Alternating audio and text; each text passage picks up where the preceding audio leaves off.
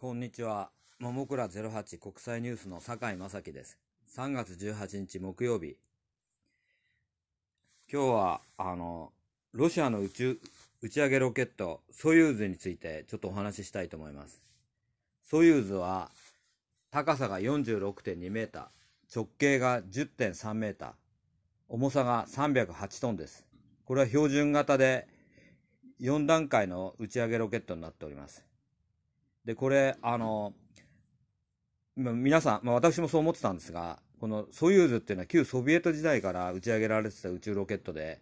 まあ、ロシアが単独で打ち上げてるという思われてる方が結構多いと思うんですが、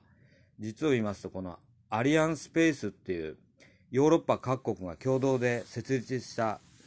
打ち上げロケットの企業があります。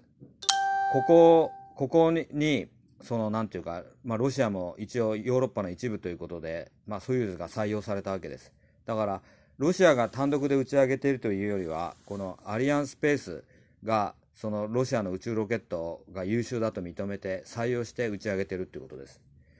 で、このソユーズっていうのは、もう1900回も打ち上げていて、失敗がほとんどなくて信頼性が非常に高いと言われています。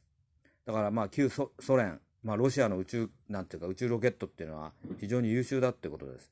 で、日本のあの H2、H3 なども優秀なんですが、打ち上げ回数がソユーズから比べると格段に低いです。あ、少ないです。で、この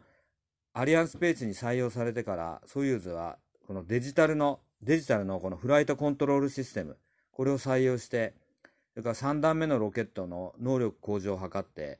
それから、まあなんかペイロード、要するに荷物を積む、そのスペースを大型化したってことです。まあこれによって商業用のその衛星を打ち上げるってことを、そのなんていうか目的にそういうふうにされたわけです。で、例えばどういうことをやってるかっていうと、そのソユーズが打ち上げられるのはカザフスタンのバイコノール、ないコスモドロームっていうんですかね。ちょっと発音がこれ難しいんですが、まあロシア語だと思います。ロシアの地名なんで、あ、ロシアというか、このカザフスタンの地名なんで、ちょっと言葉がちょっとあれなんですが、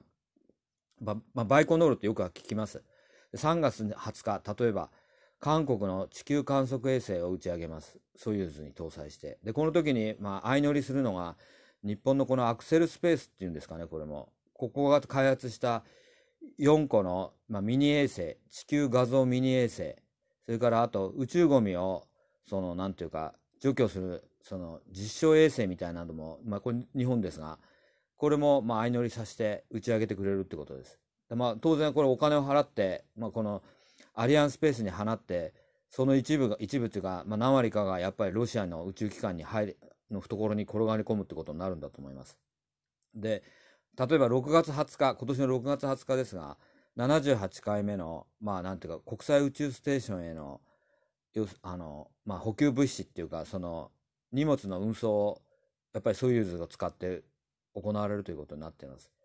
で、まあ今後ともこのソユーズが、っていう名前が時々出てきて、各国のそのうち、いろんな商業衛星、